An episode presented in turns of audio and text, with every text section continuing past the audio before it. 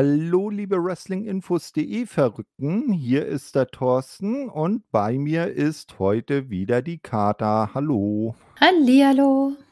Ja, heute wieder die OGs in the House. Letzte Woche hattet ihr ja die junge Fraktion mit Julian und unserem neuen äh, äh, Stern am äh, Talkhimmel, dem äh, Stefan. Da hat man ja durchaus nur Positives gehört. Er hat ja eine recht gute Figur gemacht. Hast Ja, du es nicht gehört? Nee, ich habe es leider zeitlich nicht hinbekommen. Tut mir leid. Nicht? Ähm, ja, heute also wieder mit uns, die wir Dynamite und äh, AEW seit der ersten Stunde verfolgen. Äh, ja, wollen wir dann gleich mit dem Dynamite loslegen, weil große News hatten wir ja keine, ne? Nö. Dann let's go. Alles klar, genau. Also Dynamite aus New Orleans. Ähm, heute mal eine, oder diese Woche ganz selten, dass mal Dynamite und Rampage nicht am selben Ort stattfinden. Und beim Dynamite ähm, geht es direkt mit dem Match los. CM Punk gegen Penta Oscuro, der natürlich von Alex Abrahantes äh, begleitet wird. Die Fans sind gleich richtig gut drauf, äh, richtig Stimmung beim Entrance von CM Punk. Danach geht es während des Matches so ein bisschen runter und brandet so punktuell wieder auf.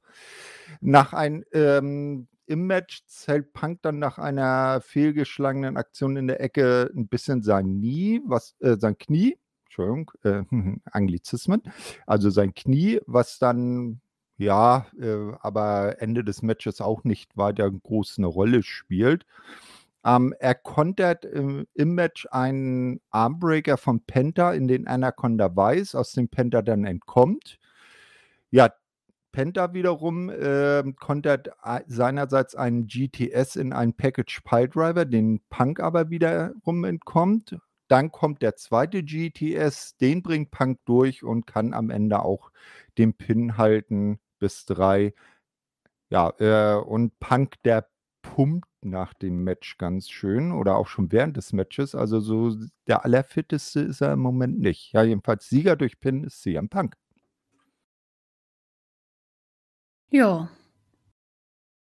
Na gut, der, der Slip war ein bisschen fies. Sah, äh, sah böse aus, aber ich bin mir immer noch nicht ähm, sicher, ob er tatsächlich verletzt war oder ob sie dann tatsächlich einfach oder dass Punk einfach quasi mit dem Flow gegangen ist. Also es war definitiv nicht geplant, das hat man gesehen. Aber das Selling hinterher, das war schon sehr überzeugend. Also ich dachte schon die ganze Zeit so, oh oh, nicht, dass er sich wirklich was getan hat. Hm. Ja, er hat das Knie gut rübergebracht, ne? Wenn es jetzt Hm. nicht wirklich so, so doll wehgetan hat, dass er da vielleicht in dem Moment das vielleicht irgendwie rauslaufen musste, wie man es beim Fußball zum Beispiel sagt, wenn man mal so einen Pferdekuss bekommt oder sowas. Ich finde auf jeden Fall ab dem Fuck-up quasi war es dann für mich besser. Also am Anfang war es so ein bisschen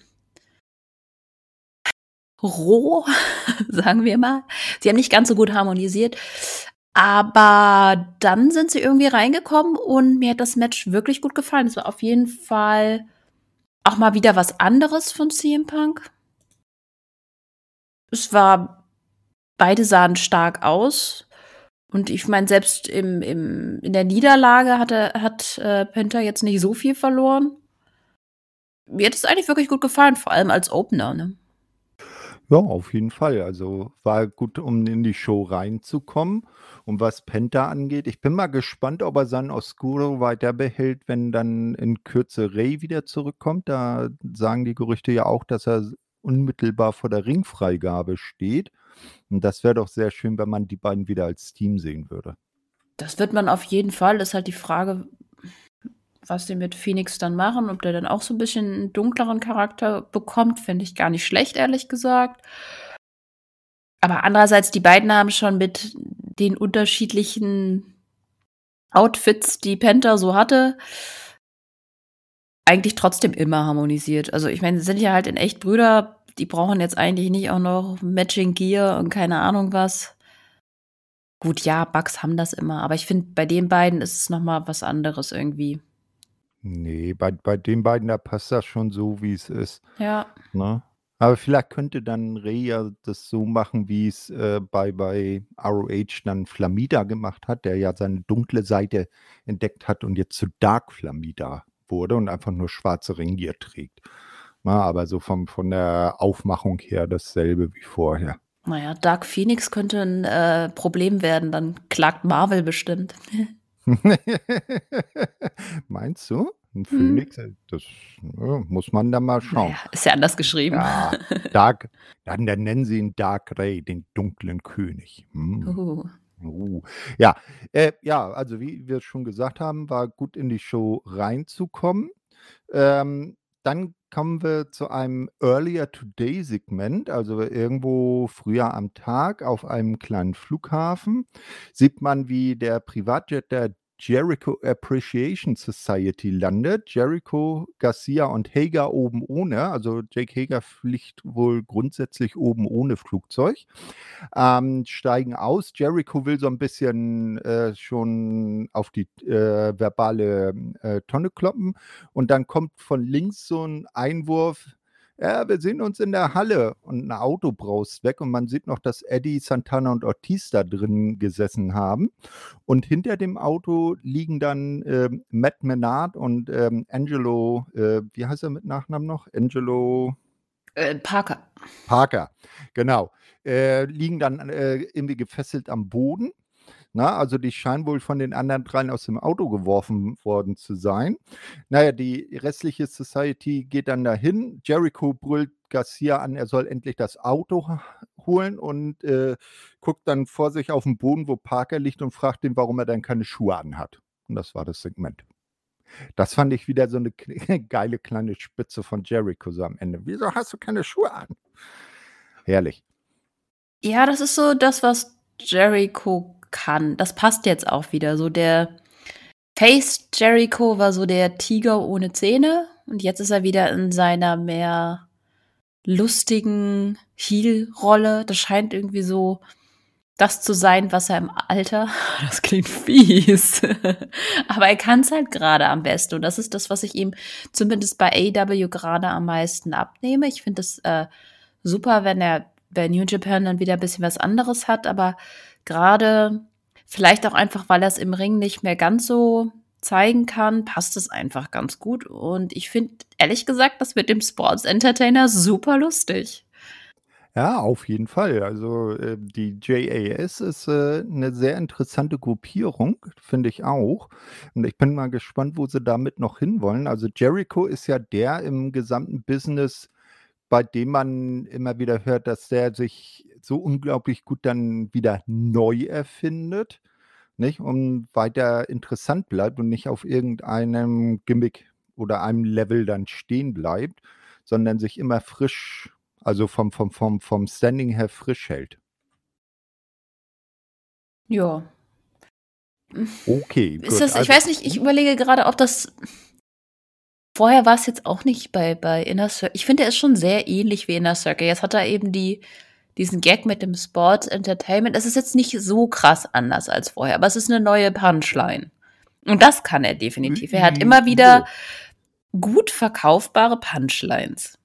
Nee, eben, ne? Also es ist jetzt nicht so ein kolossales Ding wie damals, als er mit kurzen Haaren und Blinkejacke rausgekommen ist. Nicht? Ähm, das nun wahrlich nicht. Aber er, er ändert immer so auch mal vielleicht nur kleine Nuancen und bleibt dadurch interessant und frisch. Ja. Genau, ja. Äh, die, wir werden dann später in der Show noch ähm, ein weiteres Match sehen. Na, ne? also der, das, was Eddie da aus dem Auto gebrüllt hat, hat er nicht umsonst gesagt. Man sehe sich später in der Halle. Jetzt sehen wir dann als nächstes erstmal das Match um die AEW World Tag Team Championship zwischen dem Jurassic Express und Red Dragon.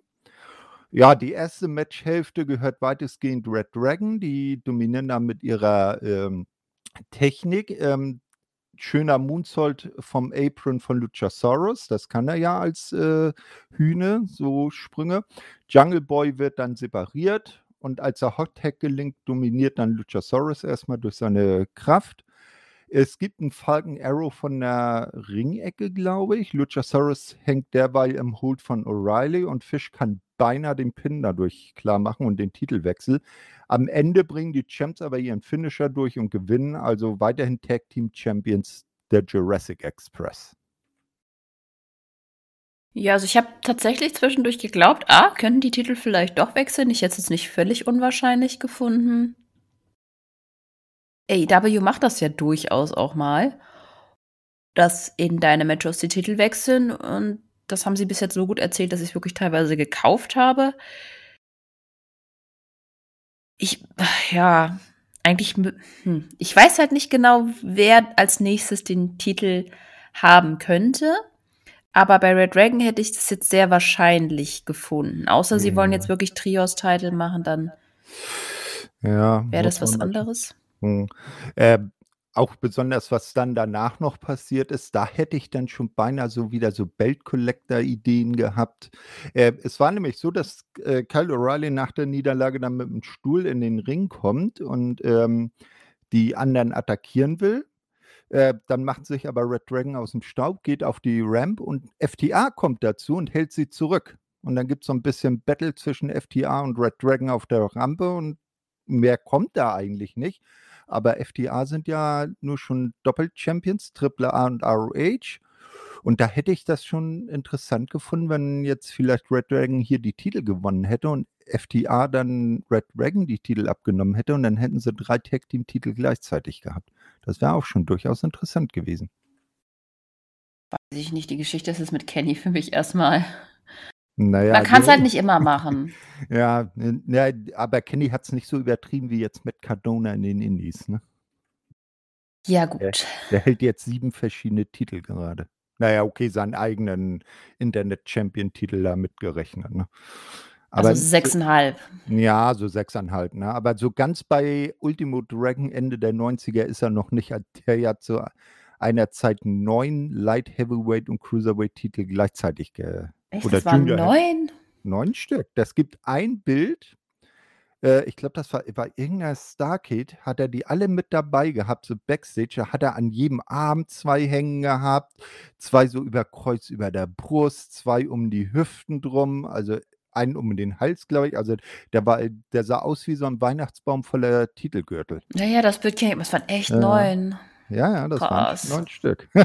Ja, man kann es Alles wirklich. klar. Na gut, aber dadurch ist er halt, äh, man erinnert sich dran. Das ist so Ja, krass. ja, Ja, eben, eben, ne? ja man kann nicht alles wiederholen. Und Nee, ich finde, gerade heutzutage ist es dann irgendwie. Aber es Ja. wäre, wäre mal interessant im Tag-Team-Bereich, da gab es sowas halt noch nicht. Dass man das vielleicht separiert. Okay, wir werden mal sehen, wie es da weitergeht. Also jetzt scheint es ja erstmal auch Beef zwischen Red Dragon und FTA zu geben und FTA zeigen immer weiter ihre äh, jetzt facigen Tendenzen. Und da muss man dann mal schauen, wie weit das dann noch zusammenpasst mit äh, MJF und dem Pinnacle, weil offiziell sind sie da ja noch Mitglied. Naja, die, die Friction hast du ja quasi schon gesehen, ne? Ne, ja, ja, ne, sie haben ja MGF gegenüber äh, klargemacht, dass sie eigentlich cool mit Wardlow sind, ne, was der natürlich überhaupt nicht verstehen kann, aber danach hat man sich gegenseitig noch wieder die Brofist gegeben, aber wer weiß, wie lange dieser fragile Zusammenhalt noch hält. Ich sag nicht mehr allzu lange und ich hoffe auch nicht mehr allzu lange, weil manchmal übertreibt AEW das mit dem Storyline herauszögern. Manchmal ist es auch ein bisschen nervig. Das ist, das ist wohl richtig. Ne? Schauen wir da mal. Ja, als nächstes sehen wir dann Tony Schiavone, der hat Backstage den äh, Blackpool Combat Club zu Gast. Bei Das ist ein Rampage- unfassbar sperriger Name, oder? Wollen wir sie einfach BCC nennen? Oder den BCC? Hm. Naja, nu, ist nun mal so. Die heißen so. Naja, jedenfalls hat er die äh, jetzt vier Leute zu Gast. Bei Rampage wird es nämlich einen Six-Man-Tag gegen den Gun Club geben.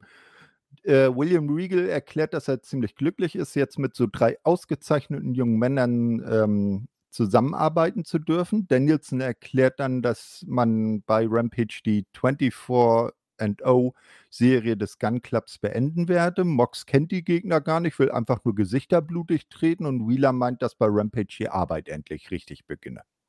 Das war die Promo. Ja, ist jetzt nicht die spannendste Fehde, aber wir reden ja noch über das Match. Also Ja, genau. geht halt. Genau, danach sehen wir hm, ein weiteres Segment mit, äh, Tony Schiavone Tony Schiavone oder ah, es gibt so viele Sprich's einfach aus, wie du möchtest. Sch Gott, Tony Schiavone. Ich habe jetzt So, schon äh bestimmt 8 verschiedene Varianten von seinem Namen gehört. Genau. Ja, äh, Tony S. hat Tony S. und, äh, Jamie H. zu Gast. Also, Jamie Hater und Tony Storm sind wieder bei ihm. Äh, letzte Woche hat man die beiden ja schon vor der äh, gemeinsam vor der Kamera gesehen. Da hat man ja schon gemerkt, dass sie nicht so gut aufeinander zu sprechen sind. Und jetzt erklärt Tony Schiavone, dass, ähm, ein weiterer Tony, nämlich der K. der Kahn, äh, festgesetzt hat, dass die beiden in der ersten Runde des Owen Hart Cups aufeinandertreffen werden. Ja, Jamie will das Match, äh, äh, viel mehr als Tony Khan und die Fans, sagt sie. Sie werde, äh, Tony Storm das, äh, Gesicht brechen, ne? Also, ziemlich viele Gesichter blutig kriegen, Gesichter brechen, das ist ganz schön brutal. Dies sei ihr Krönungsmoment, weil, äh, das habe ich jetzt so übersetzt. Ich hoffe mal, das war okay. Tony Storm grinst einfach nur und geht weg und Jamie legt ihr das als Schwäche aus. Also, war jetzt auch nicht so besonders die Promo. Ja, ja, ja, ihr Höhepunkt vielleicht. Ich weiß nicht, wie man Crowning Moment genau übersetzt. Egal. Ich mag die beiden zusammen. Also, das hat auf jeden Fall ich finde, die haben 'ne ganz gute Chemie. Ich bin einfach nur froh, dass Tony Storm jetzt mit dabei ist. Ich mag sie wirklich gerne. Ich mag Jamie Hater wirklich gerne und mit den beiden kann man nichts falsch machen. Nö, das Ich finde es nur mhm. ich muss wirklich sagen, dass ich das schade finde, dass bei diesem Owen Hart Foundation Tournament, dass man die Brackets vorher nicht kennt. Ich mag das eigentlich ganz gerne, wenn man schon vorher so 'ne 'ne Übersicht hat. Ja, ja, aber so haben sie sich das dann offen gelassen, um mal solche Paarungen dann kurzfristig da reinschieben zu können. Vielleicht ist Ja, das ist das ja auch genau mal das Spannende da dran, ne? Weiß nicht, ist nicht meine Art und Weise, wie ich das am liebsten erzählt bekomme. Ah, na ja, du du hast so viele G1 Climax und New Japan Cups gesehen. Du weißt Ja. du freust dich einfach, wenn du vorher weißt, was du bekommst Ja, was dann dann kann ich mir überlegen, wie sieht das am Ende aus? Ich mag einfach dieses Rätseln und dieses, äh, Einschätzen, was passieren wird, wer wird gewinnen und dann doch überrascht zu sein, wenn jemand weiterkommt, von dem man nicht ich finde, das ist irgendwie Teil von so 'nem Tournament für mich, dass ich einfach schon da sitze und mir quasi, ja, Vorau Voraussagen mache. Das finde ich einfach spannend. Ja. Ja, mal schauen. Ähm, vielleicht geben sie ja irgendwann, wenn dann der, äh, d am Ende der weißt du's ja nach der ersten Runde. Ne, ne, na ja, das hier ist ja die ganzen Qualif es laufen ja im Moment erst die Qualifier, ne? Vielleicht geben sie ja den eigentlichen Turnierbaum dann raus, wenn die Teilnehmer alle feststehen. Im Moment, äh, qualifiziert man sich ja erst mal nur für das Turnier und die beiden sind Ja. jetzt halt so als als, ich sage mal, so Number One seeded direkt ins in die erste Runde gebookt und da weißt du dann ja die Partie äh, die Paarung schon. Na, lassen wir uns da mal überraschen. Ja, jetzt steht's an. Wir haben's ja letzte Woche schon gehört. Maxwell Jacob Friedman steigt wieder in den Ring und zwar gegen Captain Shawn Dean, der jetzt auch ein, äh, Militär angehauchtes, äh, Gimmick hat, nicht? Also, auch in Military, äh, Klamotten wrestelt. Äh, MJF wird natürlich von Shawn Spears begleitet. Ähm, zu Beginn, äh, hat MJF irgendwie, äh, Probleme mit dem Reißverschluss seiner Jacke. Das ist aber auch nur 'n Trick, denn er will Shawn Dean, äh, hinterrücks attackieren, was auch klappt und er so dann den Vorteil, äh, sich holt. Dann steigt er, äh, auf die Ringecke, will sich dafür abfeiern lassen und plötzlich sieht man oben auf den Tron, wie Backstage wieder etliche Securities am Boden liegen oder an der an dieser ominösen äh, an diesem ominösen Rolltor liegen. Äh, MJF ist davon natürlich echt, äh, äh, verunsichert, ne? Er weiß ja schon, was da jetzt wahrscheinlich gleich kommt. Äh, das Match geht aber erst mal weiter. Man brawlt sich dann nach draußen. MJF lehnt dann irgendwann an 'ner Absperrung. Man sieht von hinten so einen Security-Man ankommen, der hat 'ne Mütze auf und halt so 'n Mundschutz. Die nimmt er dann ab und dann ist das Wardlow. MJF türmt natürlich mit Shawn Spears dann auf die Entrance Ramp, Wardlow hinterher. Äh, MJF ruft dann Securities raus. Die kommen erst einzeln, die kann Wardlow dann wegnatzen, aber irgendwann sind das dann so viele, dass er äh, sich der Übermacht ergeben muss. Und MJF merkt dann, scheiße, ich werde hier ja ausgezählt und äh, ruft dann Bryce Ramsberg, der Ref für das Match ist, zu, ey, Bryce, wenn du jetzt nicht bis 10 zählst, zeig dir das Dreifache deiner Gage, die du von Tony Khan bekommen hättest. Aber Bryce ist integer und lässt sich nicht bestechen. Er zählt MJF aus. Der verzieht sich wütend mit äh, Sean Spears und Wardlow lässt sich breit grinsend äh, abführen und ruft dann noch in die Kamera, dass er so lange damit weitermachen werde, bis MJF ihn aus seinem Vertrag rauslässt. Also Sean Dean gewinnt hier durch Countout. Ja, ganz netter Engel. Ich finde es krass, wie sehr die Lauf Live äh, Live Crowd auf diese Segmente mit Wardlow steht. Also die gingen ja richtig ab. Mal davon abgesehen, ich fand die Crowd sowieso ganz cool. Äh, waren die da auf jeden Fall absolut dabei. Es ist natürlich ein bisschen also man sollte das nicht hinterfragen. Wie dämlich ist es? Sie haben jetzt oft genug gesehen, dass Wardlow relativ stark ist. Warum schicken sie nicht gleich alle auf einmal? Aber na gut, ne? Geht man halt ein bisschen mit der Erzählung, muss ja auch ein bisschen Spannung bei sein. Richtig cool fand ich das mit Ramsburg, das hat Spaß gemacht. Das war wirklich ein lustiges Element, was sie mit eingebracht haben. Dean durfte jetzt so halt gewinnen. Vielleicht auch mal ganz nett für ihn. Ich meine, wirklich was dabei gewinnen tut er dabei nicht. Wir wissen alle, dass das, dieser Sieg ihm quasi nichts bringt. Aber ähm, ja, ich fand es unterhaltsam. Ja, auf jeden Fall. Also diese, diese MJF Wardlow-Segmente sind echt spannend und auch unterhaltsam, wie du sagst, finde ich auch. Ähm, und vielleicht ist das, nehmen die Zuschauer das deshalb so an, weil man es ja schön langsam aufgebaut hat, ne?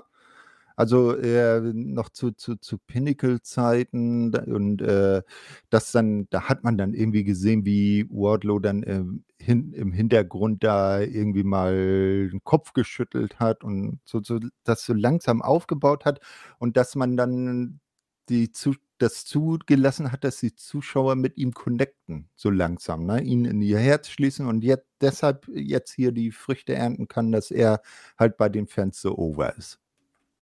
Ja, auf jeden Fall. Es ist auf jeden Fall sehr langsam erzählt, aber nicht so ekelhaft langsam erzählt, dass man quasi die.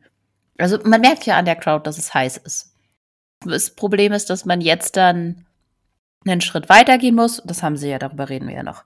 Und das, äh, finde ich, machen sie wirklich gut. Ich hoffe, ich bin halt mal mega gespannt, wenn Wardlow vs. MJF vorbei ist, wie Wardlow sich einzeln schlägt oder was man dann mit Wardlow macht, weil er ist halt ein Fisch in einem sehr, sehr, sehr großen See. Und ist halt die Frage, wie er sich da alleine behauptet oder ob man sich ihn überhaupt alleine behaupten lässt. Man könnte ihn ja auch ins Stable reinpacken. Oh, Bin echt gespannt. Ich, ich, weiß es. Ich, kann, ich weiß absolut nicht, was man mit ihm danach machen könnte. Ich, also ich vertraue, dass er das auch alleine hinbekommt. Ich meine, am, am Mikrofon ist er ja auch nicht auf den Mund gefallen. Ne? Das hat man ja bei so anderen Powerhouses äh, hin und wieder, dass man da äh, sagt, oh Gott, die, die sind zwar beeindruckend im Ring, aber am Mikrofon Grütze. Ne? Die brauchen dann irgendjemand an ihrer Seite, um zu funktionieren. Das sehe ich bei ihm jetzt nicht so. Ne? Er, er, Im Ring ist er jetzt auch nicht so eindimensional, dass er da äh, äh, immer auf eine Rolle festgelegt werden muss. Und er hat auch Mike Skills, ist jetzt vielleicht nicht der allerbeste Redner im, im Roster. Da hat er ja ganz große Hürden um sich rum. Aber ich glaube das schon, dass er das alleine packen kann. Ja, aber das ist dann halt im Pool mit CM Punk, Brian Dennison und so weiter und so fort. Es ist nicht so leicht, sich da zu behaupten. Aber wie gesagt, ich abwarten, gucken. Es hängt halt super davon ab, was für Fäden er danach bekommt. Ja, eben. Ne? Also sagen wir mal von den Grundvoraussetzungen her, kann er es schaffen? Ob er es schafft, muss dann die Zeit zeigen. Ja, klar. Ja, als nächstes sehen wir dann äh, dunkle Stra oder verlassene Straßen spät in der Nacht. Ab und zu fährt ein Auto und ein einsamer Darby Allen auf seinem Skateboard durch die Gegend. Dann hält er irgendwann an. Neben ihm steht er, äh, ja, das, Ge ich sag mal, das Gerüst eines Sarges und Darby erklärt, dass es nächste Woche bei Dynamite ein äh, Casket-Match gegen Andrade geben wird. Das war die Promo. Ja. Darby halt. Ja. Ja, kannst du nicht viel zu sagen. Ich ich finde ich mag die Segmente mit ihm. Äh, die kommen halt authentisch rüber und, äh, ja. Wer soll sonst 'n Call-Fin-Match haben, wenn nicht Ellen? Das Und stimmt. ich mag ehrlich Mhm. gesagt an das ist das erste Mal, dass ich Andrade, seitdem er angekommen ist dass ich ihn wirklich mag. Bis jetzt fand ich ihn eher so, meh. Ja, Aber vi in mhm. weil in der Fehde mit Darby gewinnt er halt. Ja, vi vielleicht deshalb, weil er jetzt endlich die Rolle hat, die für ihn passt, so der der der Businessman, der Evil Businessman, jetzt nicht vielleicht jetzt nicht der mexikanische Drogenbaron oder so, aber so so als als als als Anführer des AFO, ne? Und unter ihm ist das AFO auch tausendmal besser als unter Matt Hardy, ähm, finde ich zumindest. Äh, ich glaube, das ist so die die Rolle, die für ihn passt, ne? Vorher war er so 'n bisschen lost. Man hat er hat noch so seine Rolle gesucht und jetzt scheint er sie gefunden zu haben. Ja, mal gucken, wie's dann ich ist wieder so 'ne Sache, was nach der Fehde jetzt kommt. Ich glaube schon, dass er die richtigen Gegner braucht. So 'n alleine so 'n Selbstläufer ist er irgendwie nicht. Vielleicht braucht er doch noch 'n Side-Act, 'nen anständigeren. Mal gucken. Vielleicht kann er's auch alleine. Er er hat doch José für äh, als Side-Act, der der Ja. jetzt der jetzt für ihn seine finanziellen Geschäfte tätigt. Das werden wir ja nachher noch sehen, ne? Ja, aber ist das wirklich spannend? Ja. Hm, ne, da hätte Chavo Guerrero besser gepasst, ne? Ja. Hm, ja, aber der hat ja nicht lang gehalten. Ja, äh, dann gehen wir mal weiter. Als Nächstes sehen wir dann das Six-Man-Tag zwischen der Jericho Appreciation Society mit, äh, Chris Jericho, Jake Hager und, äh, Daniel Garcia gegen Eddie Kingston, Santana und Ortiz. Zu Beginn also, äh, du hattest das ja, glaube ich, auch bei bei, Twitter, äh, geschrieben, dass, ähm, bei Dynamite und auch bei Rampage wieder echt gute Stimmung war. Also, Judas wird wieder mitgesungen, wie jedes Mal, aber auch die gegnerische Seite bekommt 'n echten geilen Pop beim Entrance. Ähm, ja, es ist dann am Ende der Brawl, den man sich bei den beiden Teams erwarten kann. Irgendwann tauchen dann, ähm, Angelo Parker und, äh, Matt Menard auf. Äh, die waren zu Anfang nicht mit, ähm, am Ring, werden aber von Ortiz abgeräumt. Jericho holt dann Floyd, den Baseball-Bat, äh, obwohl ich weiß gar nicht mal, ob er den jetzt noch Floyd nennt, ähm, heraus, lenkt damit, ähm, dann den Gegner äh, wer war das? War das Eddie oder war das Santana, der gerade mit, äh, Garcia zugange war? Weißt du das noch? War das nicht Ort jetzt hast du mich. Ne, weiß ich grad aus'm Stand nicht. Na ja, jedenfalls Daniel Ne, Garcia Ortiz und Gas ne, ach, keine Ahnung. Ist ja. doch auch egal. Genau, jedenfalls ist, äh, Garcia also gerade im Ring mit einem der Gegnersei gegnerischen Seite zugange. Jericho holt den Bat raus, ähm, und lenkt damit dann den Gegner halt so ab, dass, äh, äh, Garcia den Pin abstauben kann. Nach dem Match macht sich dann die gesamte JAS über Eddie, Santana und Ortiz her, also auch wenig überraschend. Äh, mal 'ne Frage, heißen, äh, Parker und Menard noch offiziell 2.0 oder äh, ist das jetzt seit der JAS nicht mehr so, seit ihrer Namensumbenennung? Boah, müsste man echt mal auf die Hm. Oder ist das vielleicht so wie bei Jungle Boy und Luchasaurus, die auf der Webseite der von AEW noch offiziell als Jurassic Park geführt werden, aber in den Sendungen nicht mehr so genannt werden? Ich weiß es nicht. Ich denke aber trotzdem schon, dass die noch so heißen. Aber müsste man mal auf die Bauchbinden schauen, was da drauf steht. Habe ich habe Mhm. ich bis jetzt ehrlich gesagt nicht drauf geachtet. Ja, müssen wir dann mal drauf schauen. Ne, das das schoss mir da in dem Moment so ein. Ja, also da werden wir das wird sicherlich, äh, nicht das, äh, letzte Mal gewesen sein, dass wir da was zwischen den beiden Parteien sehen. Kann mir gut, äh, vorstellen, dass es da dann irgendwann vielleicht mal wieder so was wie 'ne Stadium Stampede gibt, dass sich da Eddie, Santana und Ortiz noch 2 Leute ranholen und dann vielleicht, äh, zu All Out wieder 'ne große Stadium Stampede gibt. Das wäre ja auch mal wieder was, äh, 'ne eher 'ne Tradition. Ja, dann geht's weiter mit Alex Marvez. Der hat Backstage Halt, MJF und halt, ich habe ja noch gar nichts dazu Ach, gesagt. Entschuldigung, äh, mein Fehler. Bitte. Ähm, ich ne, ich denke ich denke nicht, dass die Fehde so lange dauern wird sollte. Weiß ich nicht. Also, jetzt finde ich sie ganz gut. Sie ist nicht total red hot, aber ich finde sie ganz ganz gut. Ich mag die Kombination von Eddie Kingston, Santana und Ortiz einfach super gerne. Außerdem, ich fand, äh, Kingstons Shirt cool. Ähm, ja, ich mag den sowieso total gerne und ich hoffe einfach na, ich hoffe halt immer noch, dass Santana und Ortiz jetzt endlich mal für die Tag Belts gehen und jetzt nicht schon wieder in so 'ner Fehde also, nicht schon wieder an Jericho gehaftet werden. Es ist ganz gut, dass sie sich von ihm losgesagt haben. Wenn sie jetzt als Gegner wieder an ihm kleben, muss es auch nicht sein. Aber das Match an sich fand ich ganz ganz ganz lustig. Es war jetzt aber jetzt nicht irgendwie total krass. Es ist halt wirklich nur so 'ne ja, so 'n Erzählmatch halt.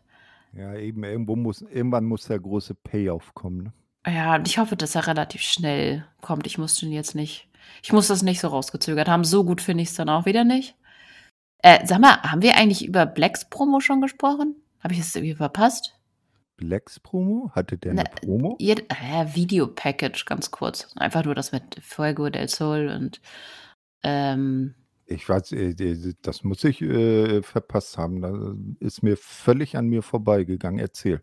Das war davor, eigentlich nicht. Äh, im Prinzip hat er nur gesagt, dass dass Fuego Angst also er möchte, dass Fuego Angst vor Schatten hat. Das hat er am Ende auf jeden Fall gesagt. Also, nichts Spannendes eigentlich, aber ja. Geht weiter. Alles klar. Also, ähm, nach dem Match sehen wir dann backstage eben Alex Marvez. Der hat MJF und Shawn Spears zu Gast und will MJF zu dessen Niederlage am heutigen Abend befragen. Doch der ist natürlich überhaupt nicht, äh, glücklich damit. Dann taucht sein Anwalt Mark Sterling auf, der, äh, jetzt in den nächsten Minuten echt viel zu tun hat. Das ist 'n Heinz Dampf in allen Gassen. Na, jedenfalls, äh, ist er dann da, hat den Arbeitsvertrag von Wardlow dabei. MJF erklärt, dass er ja laut dieses Arbeitspapiers nicht nur dazu berechtigt ist, Wardlow zu Hause zu lassen, also de äh, die Arbeit zu verbieten, sondern auch Matches für ihn ansetzen könne. Und da habe er jetzt eine hervorragende Idee, und zwar wird er wird Wardlow nächste Woche gegen The Butcher antreten und dann tritt von der Seite José, der also der der Kompagn äh, der Handlanger oder na ja, äh, äh, weiß gar nicht, wie man so was nennt, der der, hm, na, ich sage mal, äh, Dienstbote von, äh, Andrade heran und es wechselt wieder ein fetter Geldumschlag die den Besitzer und da musste ich so 'n kleinen Moment damals an das Schlachthaus mit Butcher, Ja. Blade, Bunny und eben MJF denken. Hey, wie cool wäre es, wenn sie das jetzt Ja. machen würden? Ich finde einfach, das wäre so 'n geiles Gimmick für die 3. Mhm. Das das wäre das wäre damals genau das Richtige gewesen, wenn sie das beibehalten hätten, ne? Vielleicht machen sie's jetzt spät noch draus. Mhm. Ja, mal schauen. Äh, jedenfalls, äh, tritt dann noch Butcher ins Bild, brüllt in die Kamera und das Segment ist vorbei. Ja, also das ist so MJFs Ding. Der lässt seine Gegner erst mal gegen ganz viele andere antreten. Diesmal aber mit 'nem Twist. Das ist nicht so die die, ähm, griechische Mythologie-Fail, wie viel auch immer Aufgaben Herkules hatte. Ups. 12. Ja. Hast du nicht Asterix, äh, äh, erobert Rom gesehen? Doch das und ich habe sogar Altgriechisch gehabt in der Uni. Oh. Furchtbar. Na ja. Mhm. Äh, hat damit auch gar nichts zu tun. Auf jeden Fall. Ähm, ja, finde ich das eigentlich ganz lustig, dass er jetzt dadurch zögern sie's halt raus, das Aufeinandertreffen, bis wann auch immer sie das dann, äh, auflösen wollen. Beide haben was zu tun, finde ich ganz cool. Also, äh, Butcher ist jetzt halt so nicht der er der krasseste Gegner, dafür hat er einfach schon viel zu häufig einen aufs Maul bekommen, aber er ist auf jeden Fall eine also vom Namen her und auch von der Erscheinung her überzeugend, wenn man jetzt außer Acht lässt, wie oft er halt schon gemault wurde. Ja, sagen wir mal, er ist das, was, äh, vielleicht der Bezeichnung Edeljobber am ehesten nahe kommt, ne? Man weiß, er wird gegen Wardlow verlieren, aber er ist zumindest jemand, wo wo man, äh, dann sagen kann, der wird äh, ein gerüttet Maß an Gegenwert zeigen können. Ja, es ist nicht völlig, ähm, es wird kein Squash-Match. Nee, eben. Sagen also wir es so. Wardlow wird ihn nicht in, in unter einer Minute mit seiner Powerbomb-Symphonie fertig machen können. Nee, der kriegt zwei. Nein, mehr, bitte. Ja. Wird schon ein Nee, richtiges äh, Match. Ja, ganz genau. Ah, da freue ich mich auch ein bisschen drauf. Ja, äh, apropos Match. Äh, es gibt eine Premiere und zwar das erste TV-Match bei AEW von Marina Shafir. Die ist ja bisher immer nur bei Dark und Dark Elevation auf YouTube aufgetreten und wir hatten ja letzte Woche gelernt, dass ähm, äh, Mark Sterling sie als Herausforderin für Jake Cargills 30 und 0 Match äh, erkoren hatte, nachdem diese dann Lever Bates abgelehnt hatte. Äh, ja, und jetzt sollte, äh, soll Marina Shafir dann ihr erstes äh, Match im TV haben gegen Sky Blue. Marina kommt dann auch zum Ring, schwarzer Hoodie, vorne die moldawische Flagge, sie ist ja Moldawierin, ähm, also auch äh, ähm, äh, proud, wie man so schön sagt. Jade Cargill und Mark Sterling, und da hat er seinen nächsten Einsatz, ähm, stehen dann Backstage und schauen das Match auf einem ähm, TV, also, äh, also auf einem Screen. Ähm, MG, äh, also AEW hat den äh, Bildschirm von letzter Woche ersetzt. Äh, ist nie- schnell jemand zu Saturn gefahren und hat einen neuen gekauft. Äh, oder na, sagen wir mal, ähm, sie äh, beobachten das nicht. Jade, die spielt lieber mit ihrem Handy rum und Mark Sterling macht sich gewissenhaft äh, Notizen. Ähm, Jades Baddies sind auch wieder am Ring und da muss ich ja zweimal hingucken. Bei den Baddies war äh, Red Velvet dabei. Die waren sich doch von noch gar nicht so langer Zeit Spinnefeind.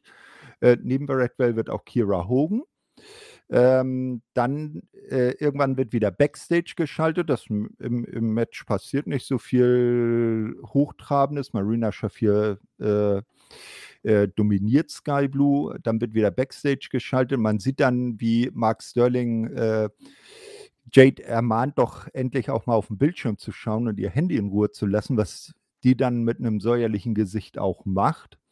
Ja, am Ende äh, gewinnt Marina mit einem Aufgrabegriff. Es scheint also gerüstet zu sein für das große Match, das, glaube ich, ja nächste Woche dann stattfindet. Ähm, man sieht dann wieder Backstage, wie Jade wieder am Handy rumspielt und äh, Mark Sterling äh, ein sorgenvolles Gesicht macht. Das war's. Gott, war die Crowd tot. Ja, weil keiner Marina Shafir kennt. Ja, plus, die hatte auch einfach nichts gemacht dafür. Also, Ja, ich glaube, letzte Woche einmal eine kurze Promo, das war alles, ne? äh, ja, es war halt einfach, weiß nicht, zweieinhalb, drei Minuten irgendwie sowas. Hat einen irgendwie voll nicht interessiert. Ja, das ist wieder das, das Problem, was wir schon öfters angesprochen haben, dass wahrscheinlich die Leute, die sich Dark und Dark Elevation auf YouTube anschauen, doch andere sind als die, die sich äh, Rampage und Dynamite im Fernsehen anschauen. Ja, aber selbst wenn, also ich meine, ja, das ist ihr erster Auftritt, da haben sie doch wesentlich bessere Introductions schon hinbekommen. Dann hätte mm, sie halt irgendwas, keine Ahnung, vorher sagen müssen oder zumindest ein bisschen mehr, ir- irgendwas. Es war wirklich einfach ein bisschen tot, ihre Performance. Ja, oder Nicht, dass sie schlecht ist, muss ich gar nicht sagen. Also wir müssen sie erstmal ein längeres Match sehen, um zu bewerten, wie gut sie ist. Ähm, ich habe die ehrlich gesagt vorher noch nicht wirklich gesehen.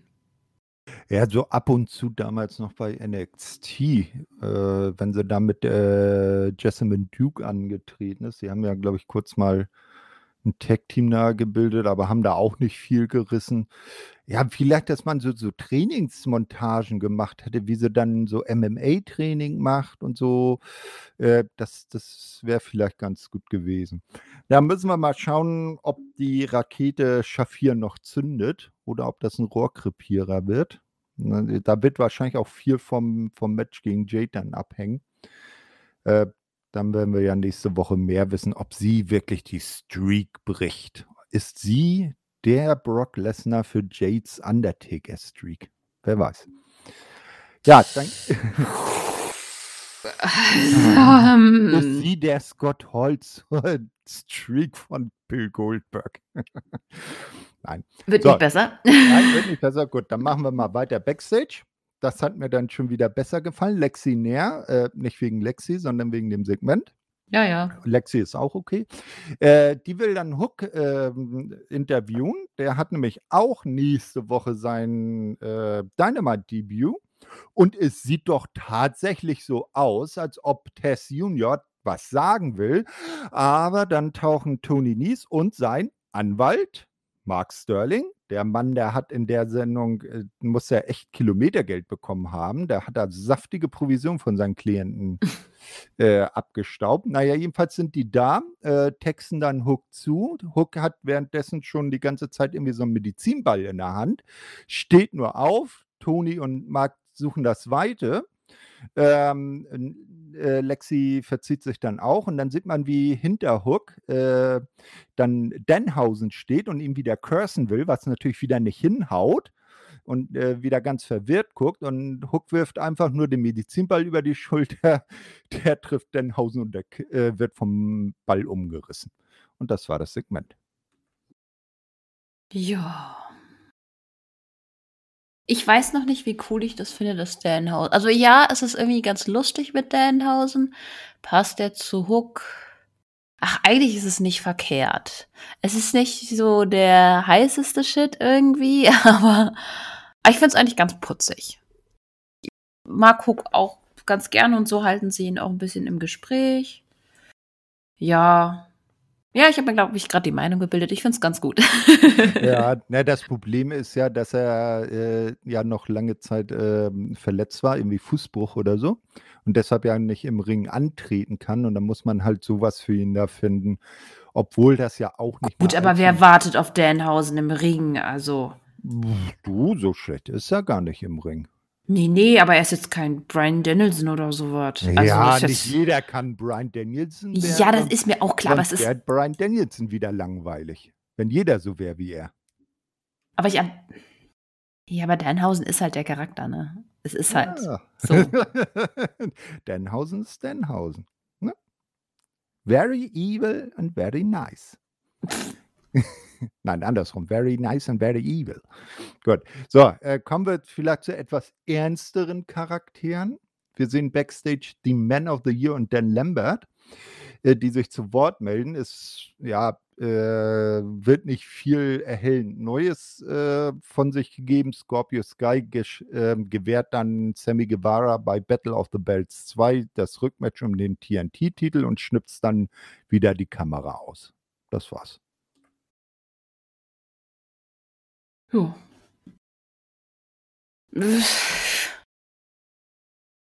Was soll ich dazu sagen? Weiter? Ja. Gut. Dann sehen wir jetzt nämlich ähm, ein Hometown Hero. Team Taz, Powerhouse Hobbs und der aus New Orleans stammende Ricky Starks treten an gegen Keith Lee und Swerve Strickland. Ricky kann beim Entrance äh, das Grinsen kaum aus dem Gesicht bekommen. So glücklich ist er von der Crowd äh, so gefeiert zu werden. Also ich glaube, das ist auch mit die größte Crowd, vor der er besonders dann zu Hause schon aufgetreten ist.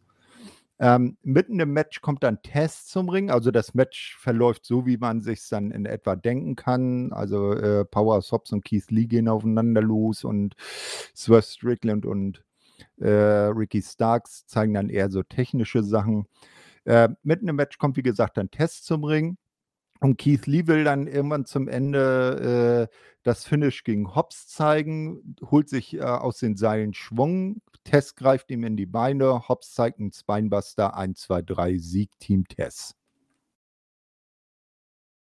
Ich fand's nett, dass Tess wirklich eingreift. Naja, richtig eingegriffen hat er ja nicht, aber es ist halt durch Tess zum Sieg gekommen und das finde ich ganz gut, dass die wichtigeren Matches halt, dass er da präsent ist und nicht nur am Commentary ist. Es ist halt sein Stable. Dann muss er dafür auch dahinter stehen. Was ich nicht ganz verstanden habe, das war, war das nicht äh, Starks Heimat? Ja, ja, New Orleans ist seine Heimat. Der Ja. Aber warum hat er denn nicht den Pin bekommen? Das habe ich irgendwie nicht verstanden. Vielleicht wollen sie eher dann noch Keith Lee gegen Powerhouse Hobbs primär weiter aufbauen. Hm. Na, weil ich meine, Swerve Strickland hat ja Ja, schon gegen gut, er Starks ist noch ein. Heel, das geht eigentlich schon, aber es, äh, weiß ich nicht. Irgendwie hat es mich gewundert. Ich habe es auf jeden Fall notiert als, hä? Ja, vielleicht haben sie ihm, äh, dafür hat er ja dann den Entrance gehabt, wo, wo sie ihn so bejubelt haben, die Fans. Ja. Ja, aber man hat ja schon auf jeden Fall gehört, wie.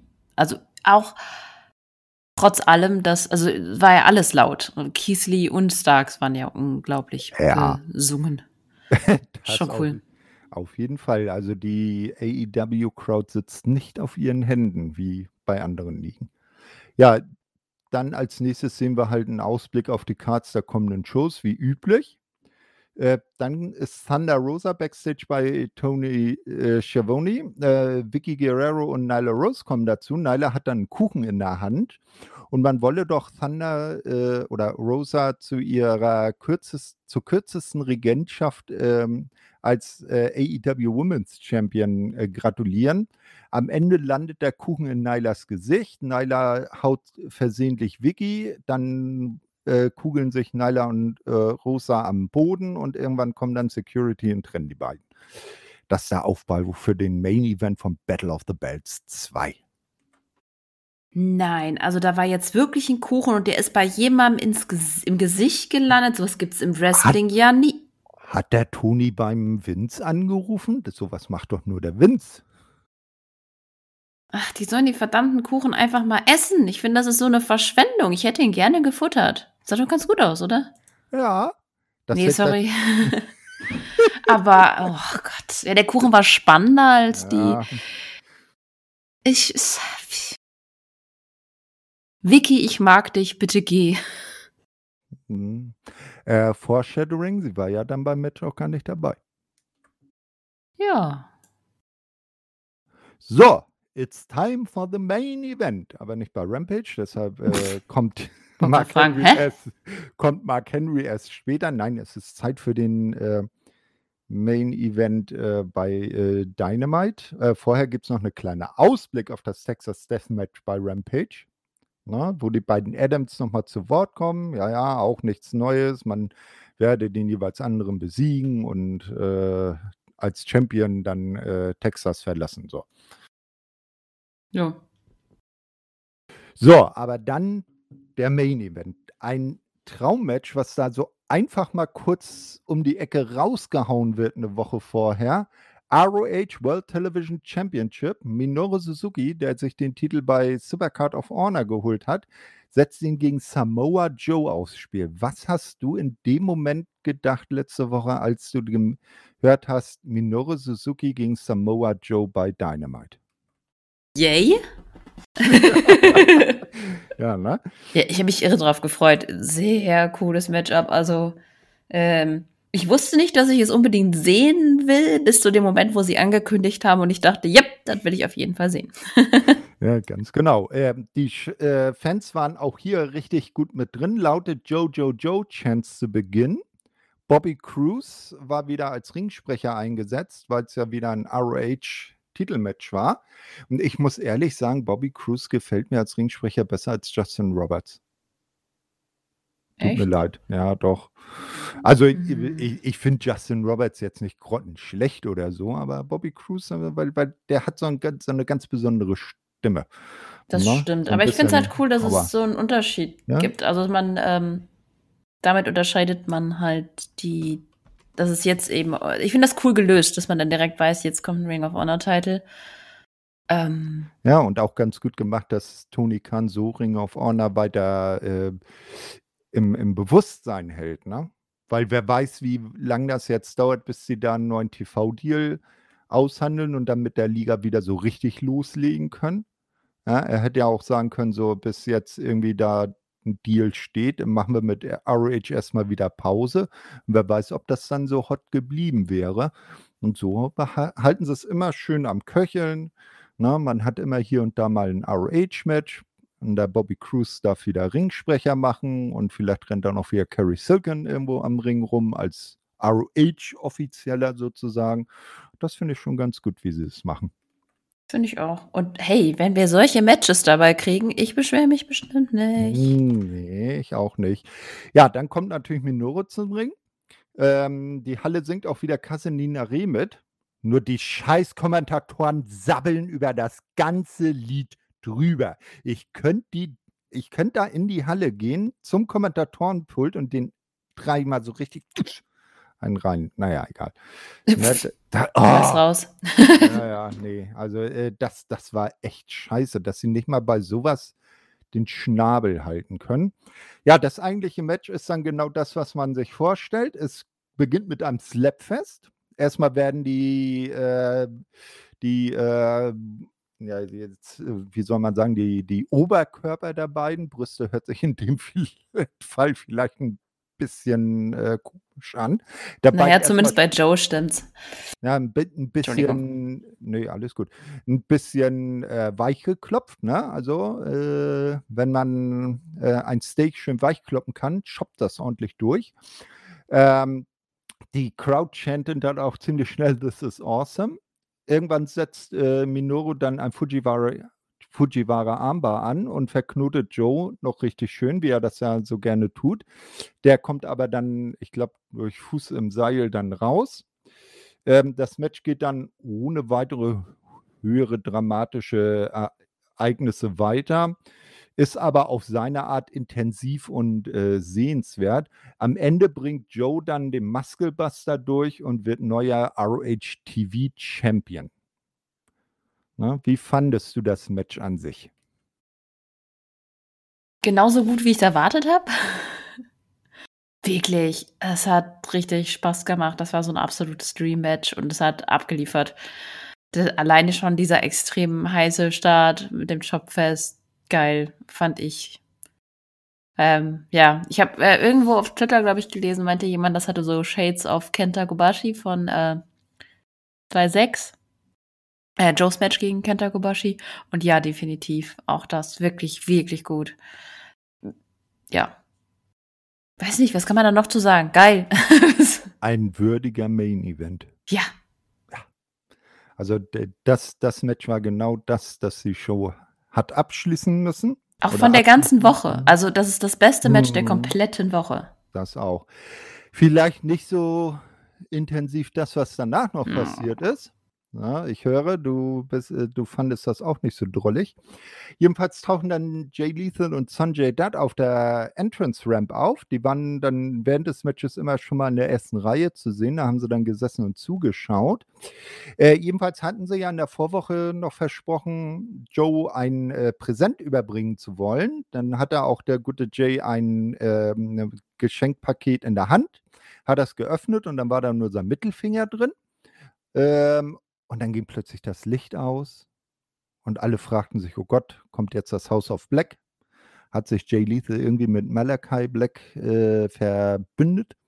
Nein, dann geht das Licht wieder an und hinter Joe steht ein Hühne von einem Kerl. Und zwar der aus Indien stammende Ex-Basketballer Satman Singh und äh, vermöbelt Joe dann. Lethal und dat, ähm, gesellen sich dazu, machen ihn auch noch rund und ähm, so wird dann das Trio, das, letzt, das triumphierende Trio, das letzte Bild der Show sein. Und ich habe nur gedacht, oh scheiße, jetzt hat auch AEW seinen großen Inder. Ja, aber so weit würde ich jetzt gar nicht gehen. Ich meine, vielleicht kann der ja was. Das wissen wir ja nicht aus den drei Sekunden, die wir da gesehen haben. Vielleicht ist er ja wahnsinnig gut. Who knows? Aber sie haben es auf jeden Fall geschafft, dass alle direkt an ihm Great Kali gedacht haben. Und genau das sollte man ja nicht machen. Ich glaube, dann, sie hätten ihn erst wirklich Wrestling zeigen sollen, weil jetzt die Crowd noch zu überzeugen, dass er eben nicht Great Kali 2.0 ist, wird schwieriger, als hätten sie ihn einfach wresteln lassen. Gleich ein Match haben lassen. Also, das ist wirklich dumm. Also, richtig dumm. Ja, da hast du recht. Ähm, aber jeder ist besser als der Great Kali. Kann es irgendwo auf der Welt einen schlechteren Wrestler geben als den Great Kali? Stell mich mal an den Ring. Ähm, es ist, darum geht's aber auch gar nicht. Also, das ist, er hat dadurch jetzt halt einfach schon so ein bisschen verloren. Und das finde ich eigentlich schade, weil ich, also ich werde ihm auf jeden Fall eine Chance geben, aber es ist schon dadurch, dass es jetzt so, er hat richtig die Stimmung gekillt für mich. Und ich war gerade so, yay, wie geil war das denn? Ich möchte, ich weiß nicht, So, ich hätte danach einfach direkt ins Bett gehen können und wer bin ich auch? War nachmittags, ich gebe es zu. Aber ich war krank die Woche. Ähm, wo war ich? Nee, ich weiß nicht, es hat mir einfach mein Feel-Good-Moment geklaut. Und das Ja. finde ich schade. Warum? Hm. Warum macht AEW das ständig? Warum klauen die mir meine Feel-Good-Moments? Ich möchte auch manchmal einfach Dynamite ausmachen und mir denken so, ach, war das schön. Und jetzt denke ich schon wieder, was war denn das für ein Ende? Und habe schon vergesse quasi schon wieder, wie unfassbar geil Joe gegen Suzuki war. Ey.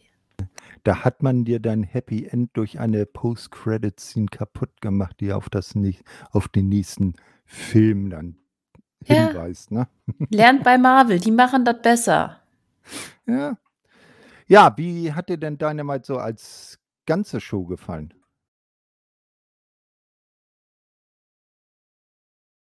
Ja, hatte halt ein echt klares Highlight, aber auch der Rest konnte sich jetzt nicht musste sich nicht verstecken. Ich meine, ja, Marina Shafir, aber das Match war jetzt so kurz, dass ich jetzt nicht sagen würde, das wäre jetzt irgendwie total der so der Tiefpunkt oder sowas gewesen.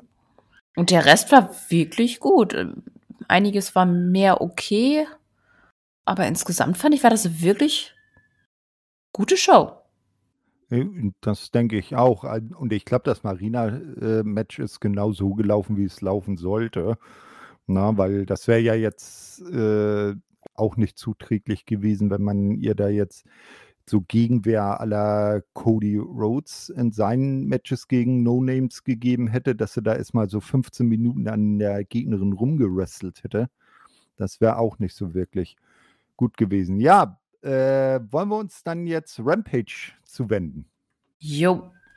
Alles klar. Also Rampage, ähm, wie ich ja zu Beginn schon sagte, nicht aus New Orleans, sondern wir waren wieder in Garland, Texas. Und die Show begann mit dem ähm, vorhin schon angesprochenen Six-Man-Tag Gun Club gegen den äh, Blackpool Combat Club, den BCC.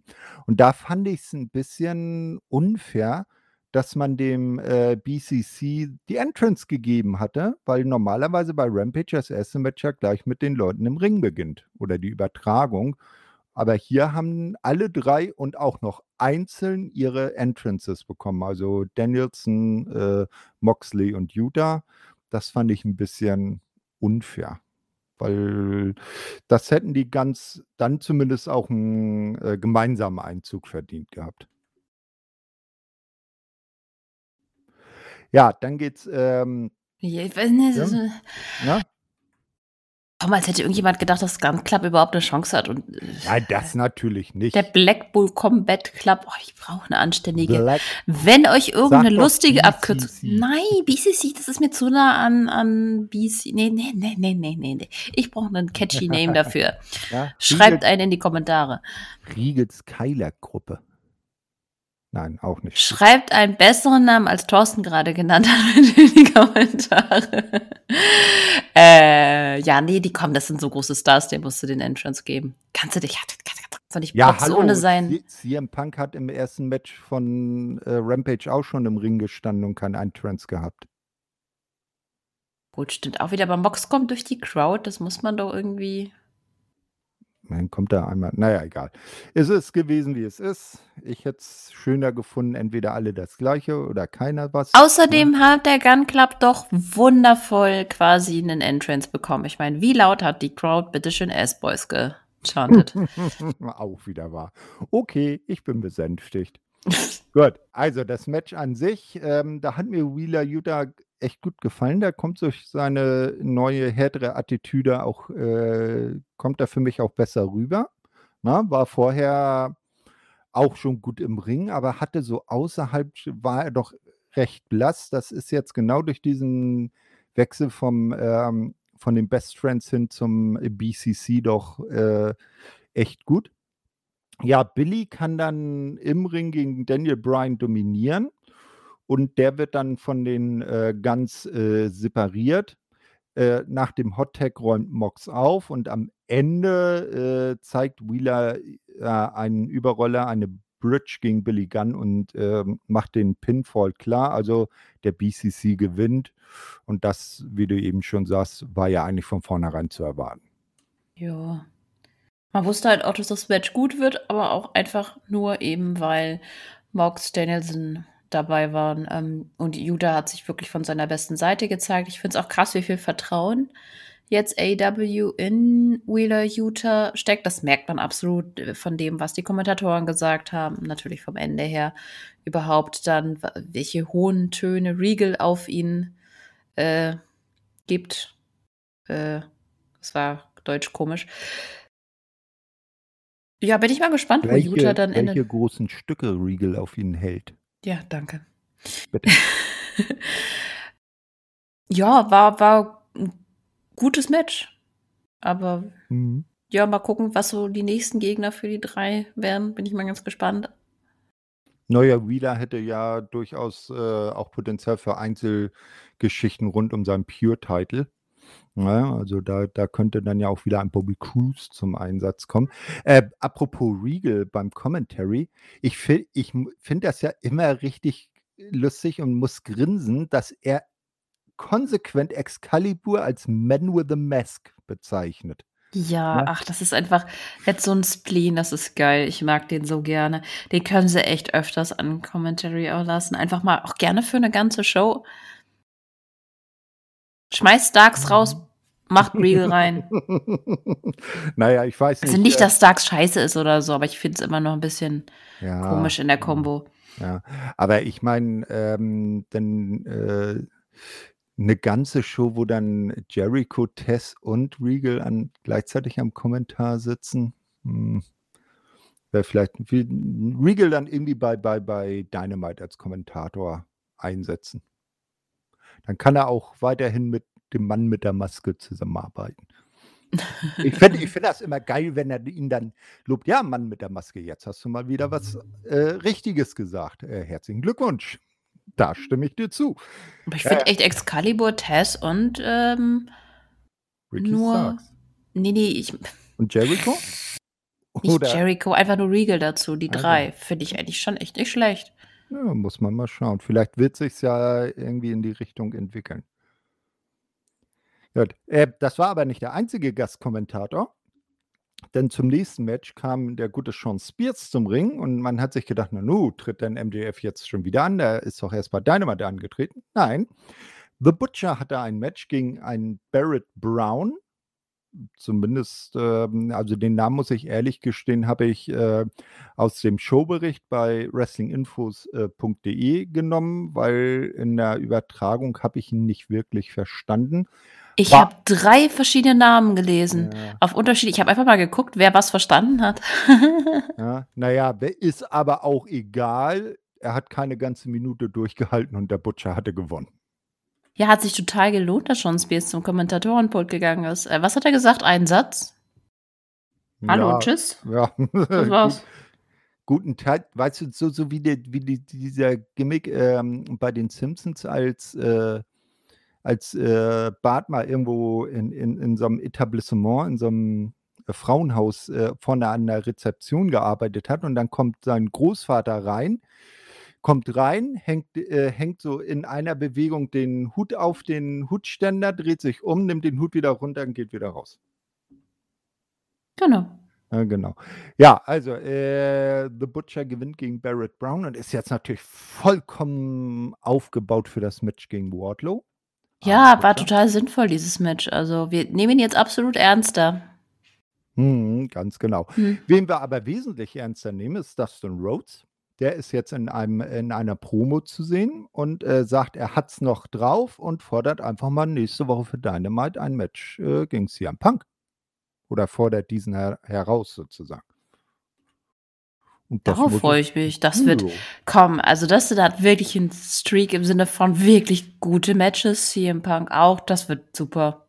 Ja, da, also auf jeden Fall kein Stinker. Also ich habe bei äh, von Dustin Rhodes bei AEW jetzt noch kein äh, Singles-Match gesehen, äh, wo ich gesagt habe, das war wirklich Grütze oder das war nichts. Ne? Also Ne, nicht mal Sachen, wo ich sagen würde, das war einfach nur da, gar nicht. Das es hatte immer so seine Berechtigung, finde ich auf jeden Fall. Und die Crowd fand das ja auch, die haben ja geboot, als er gesagt hat: „Ja, nächste Woche bei Dynamite“, die waren richtig enttäuscht. Mhm. Auf jeden Fall.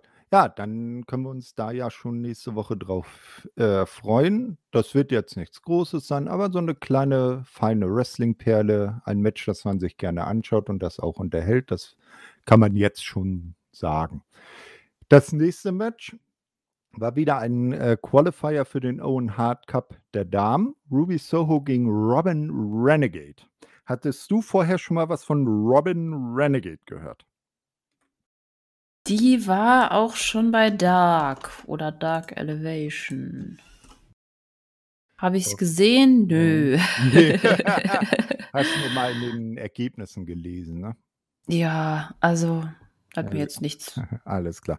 Ja, äh, die Match-Story ist eigentlich auch recht einfach erzählt. Äh, Robin Renegade hält gut mit.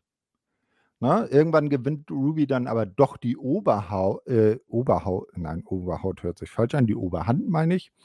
Ähm, und dann passiert etwas, das man seit seligen Bella Twins Zeiten nicht mehr gesehen hat. Es gibt wieder Twin Magic, denn es gibt von äh, Robin Renegade nicht nur eine Ausgabe, nein, sie hat eine eineige Zwillingsschwester, die gute Charlotte Renegade. Und die äh, geht dann an ihrer Stadt in den Ring äh, hilft aber nicht viel. Am Ende gewinnt trotzdem Ruby durch Pin und ist im Turnier.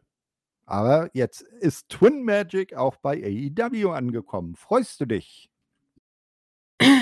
Yeah. äh, es tut mir leid. Aber ich hasse die. Es, ich ja. konnte die Bellas noch nie leiden.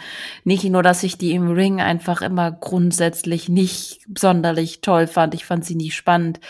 Ich finde sie auch irgendwie absolut unsympathisch. Also natürlich können sie privat total sympathisch sein, aber ich mag die einfach wirklich überhaupt nicht. Die stehen für mich im Prinzip nicht für alles, aber für sehr vieles, was im Women's Wrestling falsch läuft. Und dann jetzt einfach nochmal diese naja, gut, dass sie verloren hat, gut, dass sie weg sind. Müssen nicht wiederkommen.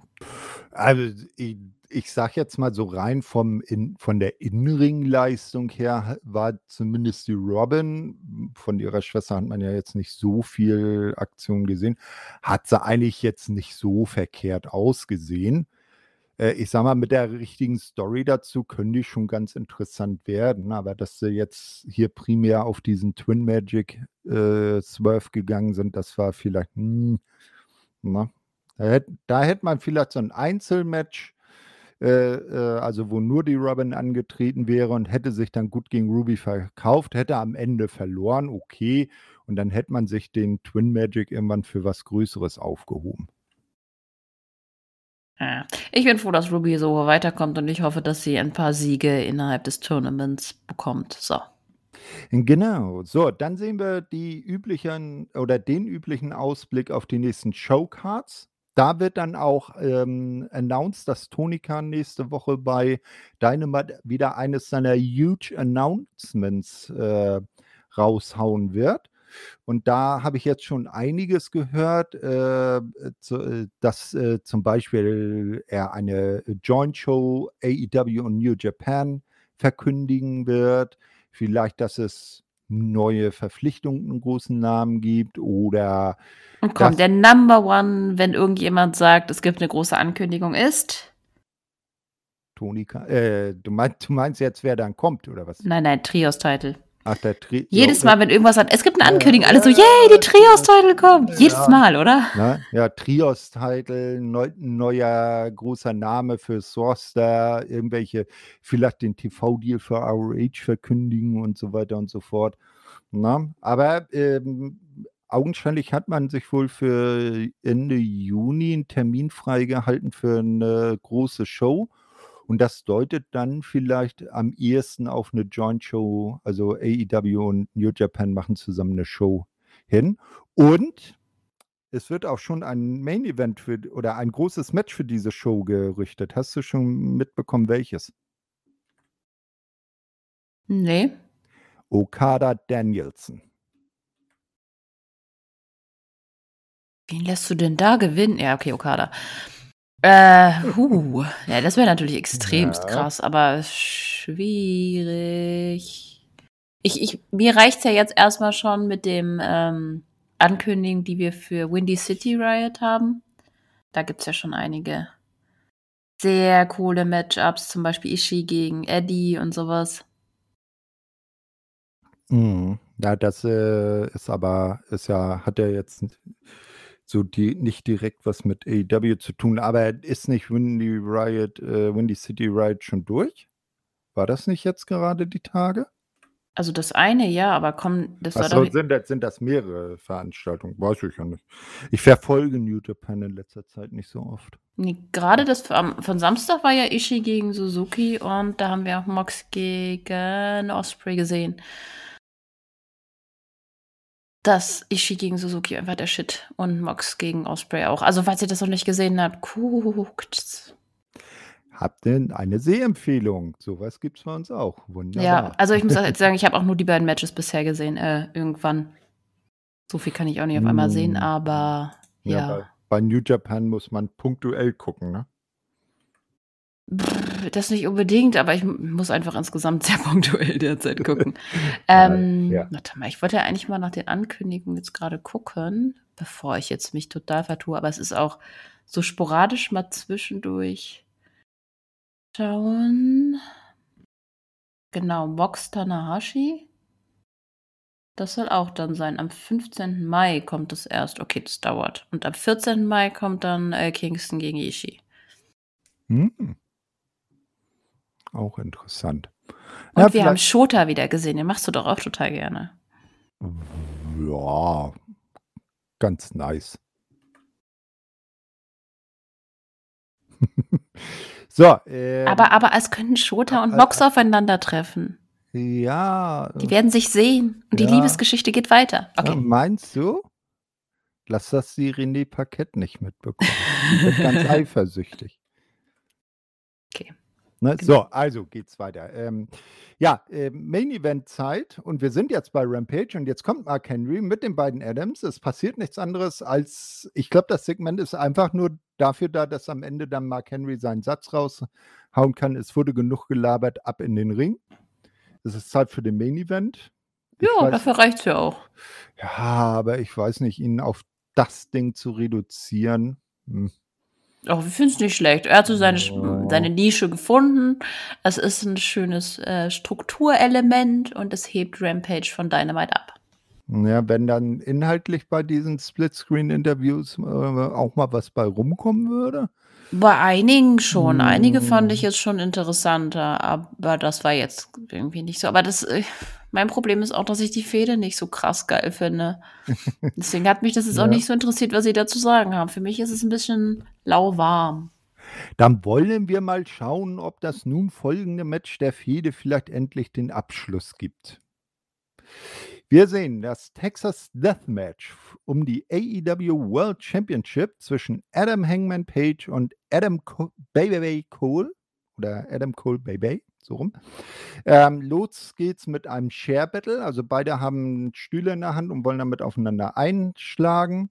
Dann geht's irgendwann nach draußen, auch zu den Fans. Da ist dann Adam Page in alte Muster verfallen, hat einfach sich mal einen Schluck von einem der Fans gegönnt.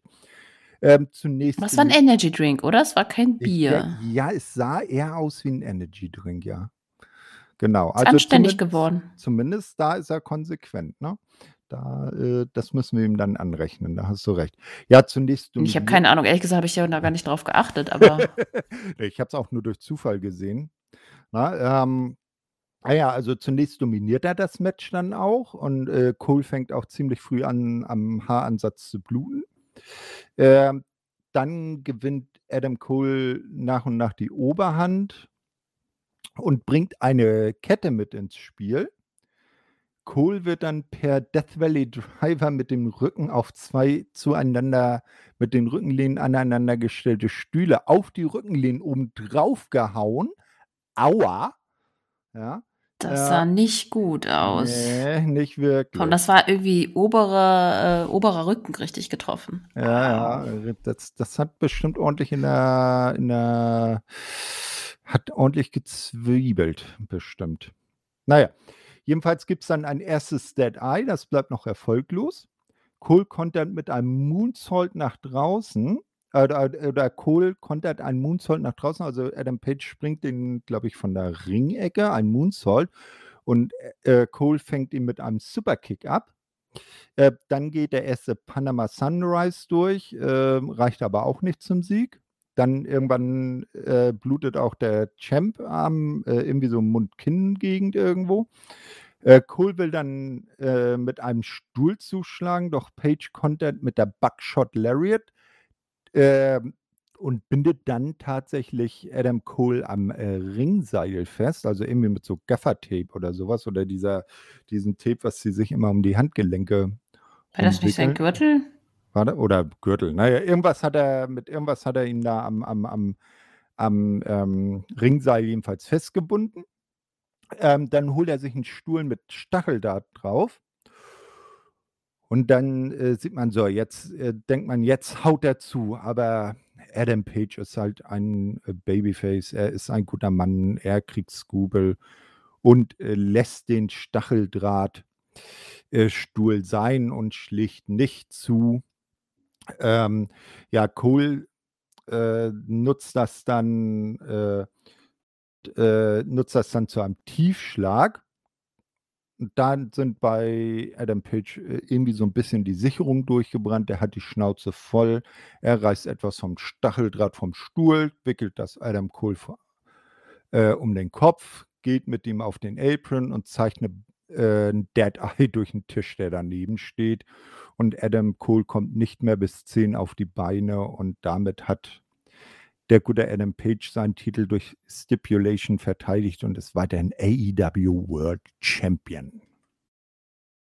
Also der Moonsault Superkick äh, Moment war schon echt geil, geiler Move. Also war so ein bisschen der Highlight, das Highlight des Matches. Ich fand es nicht schlecht. War auch vom Pacing her ganz gut mit 20 Minuten, war die Länge in Ordnung. Ich fand das Ende auch echt nice erzählt. Äh, ja, aber pff. mir war irgendwie mehr als klar, dass, dass Hangman hier nicht verlieren wird.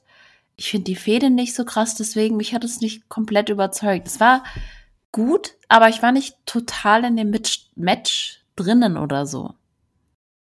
Ja, ich hatte also das Match an sich war schon äh, gut, aber ich habe eher so ein bisschen ein Problem damit, dass wenn Adam Page so, äh, Entscheidungsmatches hat, dass das dann immer wieder Texas Deathmatch, Texas Deathmatch, Texas Deathmatch.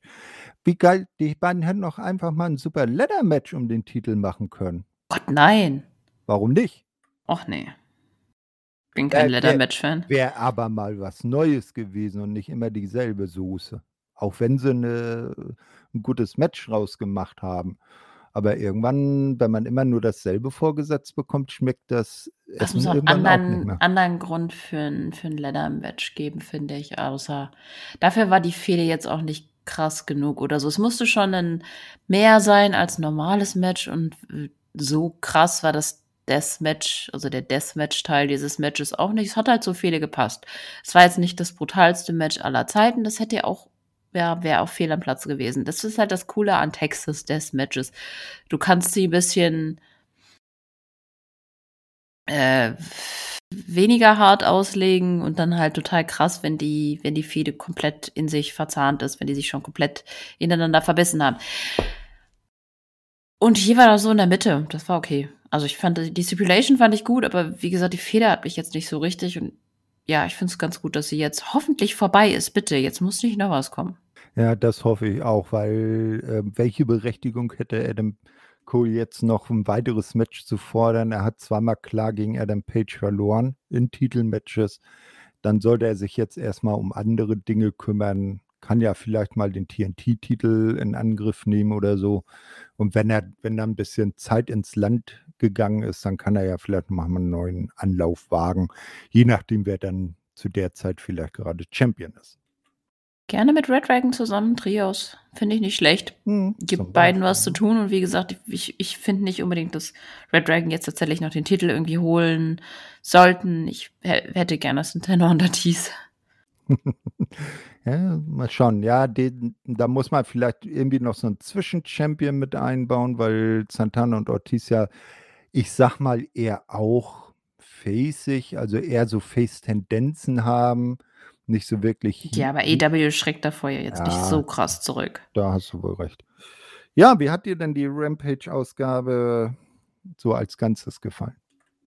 Also sagen wir mal so, es war eher so für mich nur mittelklassig, aber die Crowd hat es halt echt getragen.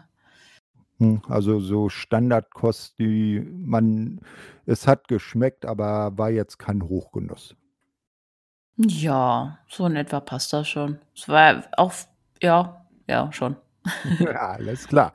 Ich, Ja. ich, ich, ich sagen wir es so, hätte wäre ich die Woche immer noch todkrank gewesen und ich hätte es nicht sehen können, weiß ich nicht, ob ich es nochmal nachgeholt hätte. Hm, Okay, gut. Dann wollen wir mal schauen, ob du zu Teil 3 zum äh, Nachtisch, ob der dir vielleicht mehr gemundet hat. Denn diese Woche war jetzt nicht an dieser Stelle vorbei. Äh, es gab wie noch das Battle of the Belts, Battle of the Belts Special 2, ne, also die zweite Ausgabe von Battle of the Belts. Ich glaube, die erste war damals noch eine äh, unter äh, Firmierung der Dynamite-Ausgabe. Also da hieß das irgendwie Dynamite Battle of the Bells oder so. Und diesmal war das halt eine eigenständige Kiste. Äh, fand auch wieder in Garland, Texas stand. Und äh, begann mit dem TNT Championship Match Scorpio Sky, begleitet von Ethan Page und Dan Lambert, gegen Sammy Guevara, der von seiner Perle Tay Conti begleitet wurde. Lambert hatte wieder den zweiten Gürtel um. Ähm, ja, ähm, aufgeschrieben habe ich mir ein fieser TKO von Scorpio gegen Sammy auf den Apron. Draußen kommen sich dann Ethan Page und Ty Conti irgendwie in die Haare.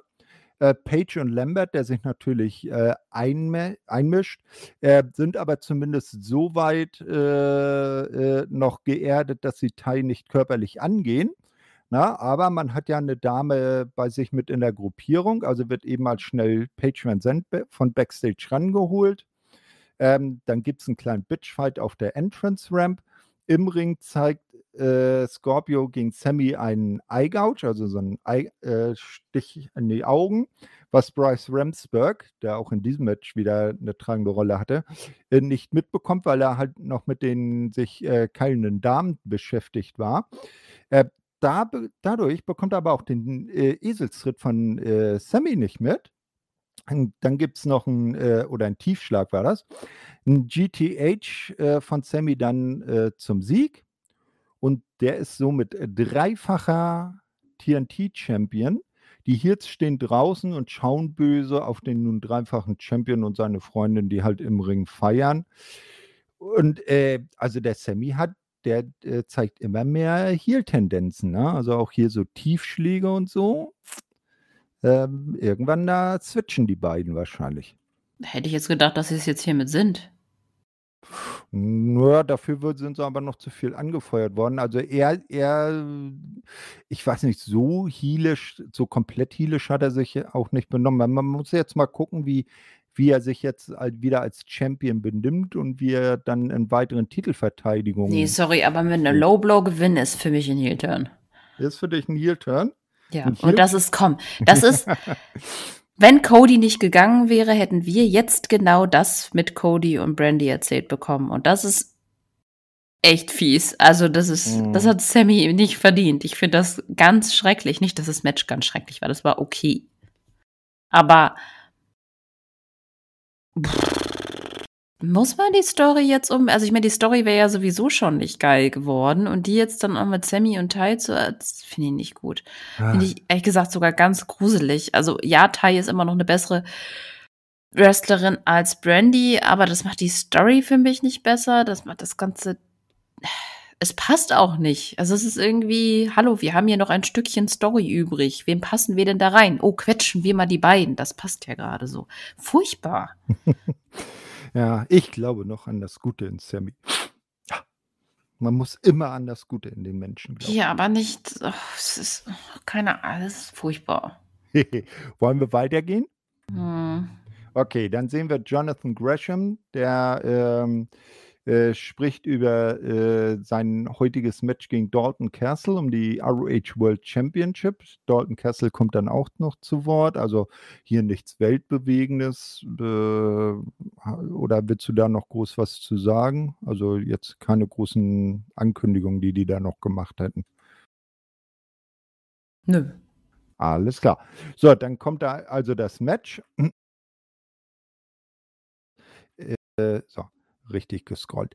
So, äh, auch hier wieder Bobby Cruz als Ringsprecher, weil es ja wieder ein äh, ROH-Titel auf dem äh, Spiel steht. Und ich finde es äh, sehr interessant, dass Jonathan Gresham den alten ersten ROH World Title weiter ähm, als seinen Titel äh, trägt und nicht diesen äh, aktuelleren neuen, den zuletzt Bandido hatte. Den hat er ja zu Hause gelassen.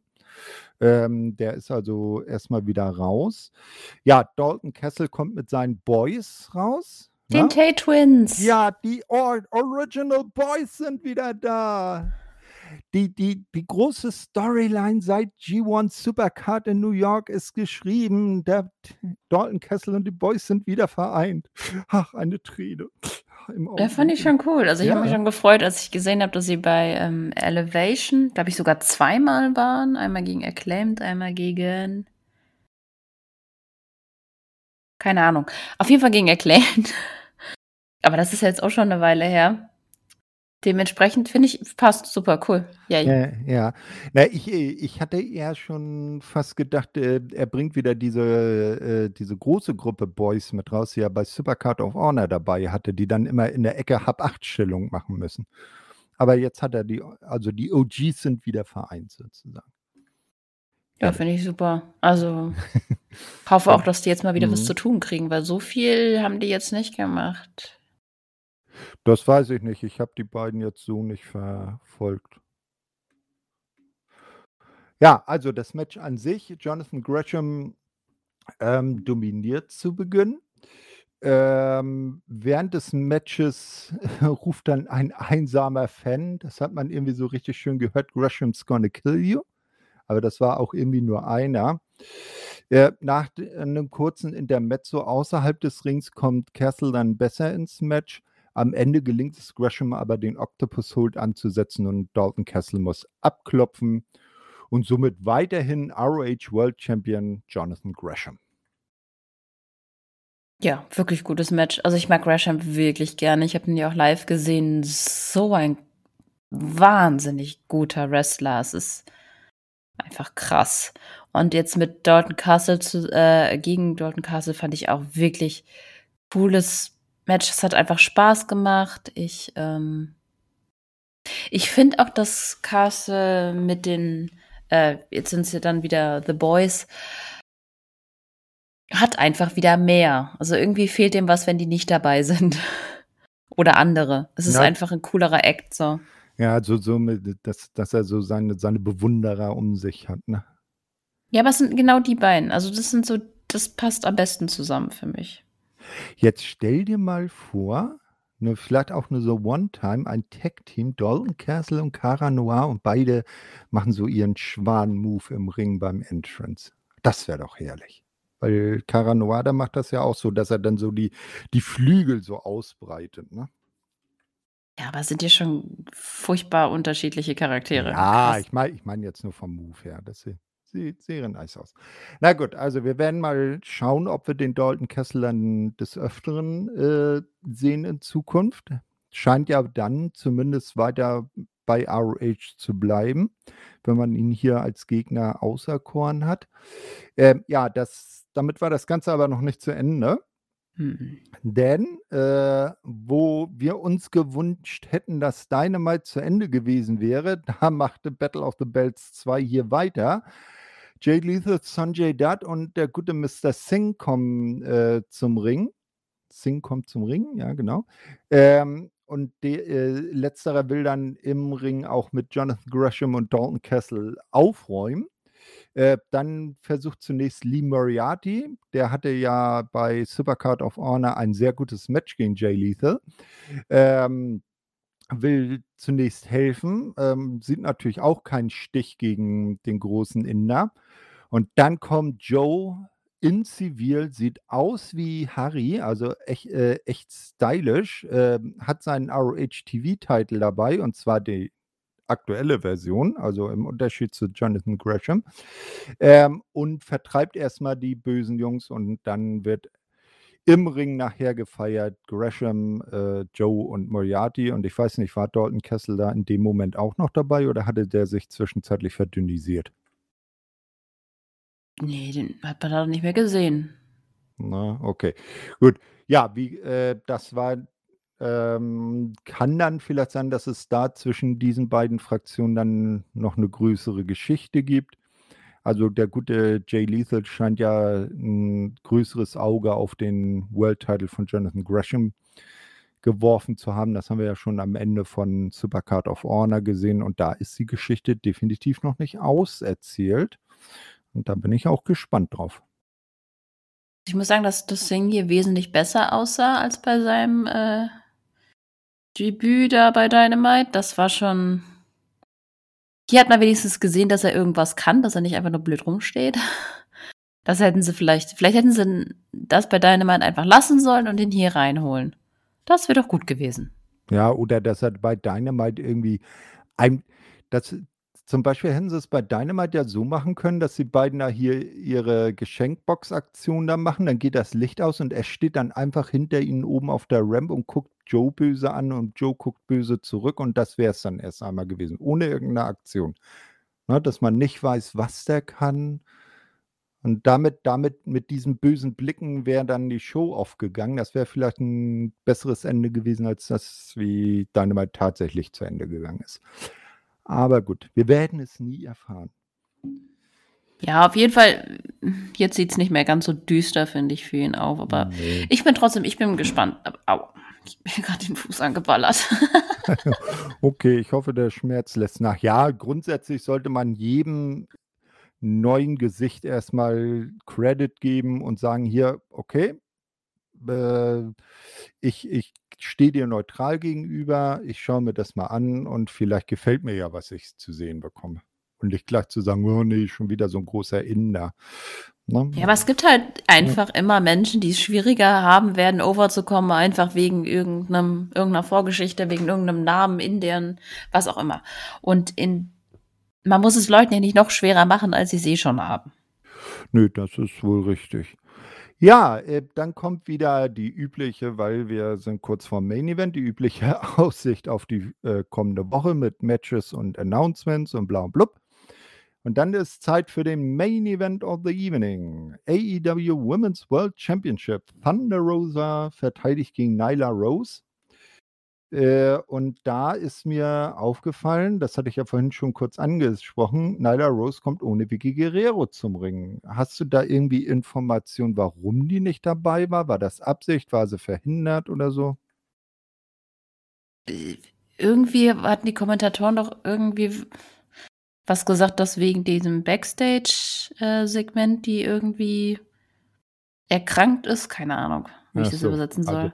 Also, also sozusagen eine Storyline-Verletzung oder so. Keine Ahnung. Na, wenn, Wir wenn, werden es sehen. Ja, wenn es in die Richtung geht, dann könnte man daraus ja vielleicht eine Story dann stricken, dass dann Naila und Vicky irgendwann mal getrennte Wege gehen, weil so viel bringt Vicky für Naila jetzt auch nicht. Die verliert ja ständig ihre großen Titelmatches. Ja, das ja. sowieso und ich finde, äh, eher macht es schlimmer für sie. Mhm. Gut, also kommen wir zum Match. Ich habe das Ergebnis zwar gerade eben schon in einem äh, Nebensatz äh, mit rausposaunt, aber es ist wenig überraschend. Also äh, zu Beginn slappt Nyla äh, so ein bisschen im Style von Minoru und äh, Joe erstmal die gute äh, Thunder Rosa durch den Ring. Die kann sich dann irgendwann mit einem äh, Assisted Bulldog äh, auf den Hallenboden wieder etwas freistrampeln. Da hat sie dann so sozusagen Anlauf vom, vom äh, am Ringpfosten genehm, äh, genommen. Das sah so ein bisschen aus wie so eine Stratisfaction damals von Stratus. Ich glaube, die hat das auch immer so gemacht, nur in den Seilen halt. Dann gibt es eine fiese Powerbomb auf den Apron äh, von Nyla an äh, Thunder Rosa.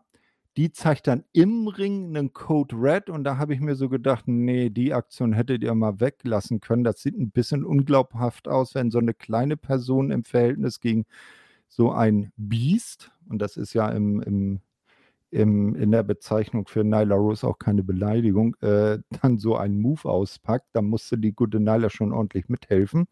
Nyla dominiert dann weitestgehend mit ihrer Power. Äh, die Nearfalls werden immer mehr und irgendwann äh, kommt wieder der Monster, das Monster-Finish. Rosa äh, rollt Nyla ein und 1, 2, 3 und bleibt Champion. Na, also das fand ich in dem Moment, weil es so urplötzlich kam, äh, fand ich es ein bisschen überraschend. In Gedenken, dass danach der gute Excalibur, also der Mann mit der Maske, äh, dann ganz schnell abmoderiert hat und gesagt hat, ja, ja, wir sehen uns nächste Woche wieder. Tschüss, habe ich so den Eindruck, dass man da vielleicht so ein bisschen Time-Management-Probleme zum Schluss hatte. Ja, wahrscheinlich. Aber ich denke mal, dass das Finish auch genauso aussehen sollte. Trotzdem, ich fand echt, ich fand gerade den Code Red Spot am besten. Der hat mir am meisten Spaß gemacht. Das war für mich so das hätte auch eigentlich das Finish sein können. Hätte mir besser gefallen. Also, das Match war jetzt auch nicht total scheiße oder irgendwas. Ich finde tatsächlich Nyla Rose in Matches nicht mies. Sie hat sogar richtig gutes, gute Matches gehabt, alleine äh, gegen äh, verdammte Axt. Riho, das war eigentlich immer, immer eine Top-Chemie. Auch gegen Shida. Also sie hat schon immer mal Chemie mit Leuten, finde ich mit Rosa jetzt hier auch. Aber weil ihr Charakter einfach so und weil sie ständig verliert, hat mich das halt überhaupt nicht gecatcht und ja, sie, sie, sie müsste erstmal wieder von Grund auf neu aufgebaut werden, ne? Ja, irgendwie sowas. Aber es war halt, man hat auch keine Sekunde geglaubt, dass hier Rosa verliert. Also, nee, war für mich nicht wirklich was. Nee, für mich auch nicht. Also ich, ich muss sagen, ich fand, das war von den drei Shows diese Woche die deutlich am schwächsten dastehende. Ja. Nicht? Ähm, auch wenn, wenn, wenn Scorpio gegen Sammy eigentlich ganz gut war und auch Jonathan gegen Dalton Castle okay war, aber so von der Gesamtheit her war das das, was man jetzt am wenigsten hätte sehen müssen. Ja, finde ich auch. Ne? Ja, damit sind wir jetzt mit der äh, AEW Week XXL durch. Ähm, es gab noch tatsächlich eine Frage bei YouTube, die habe ich mir noch extra rausgesucht. Ähm, zwar auf die Folge letzte Woche äh, mit äh, Julian und Stefan, aber vielleicht können wir die ja auch beantworten.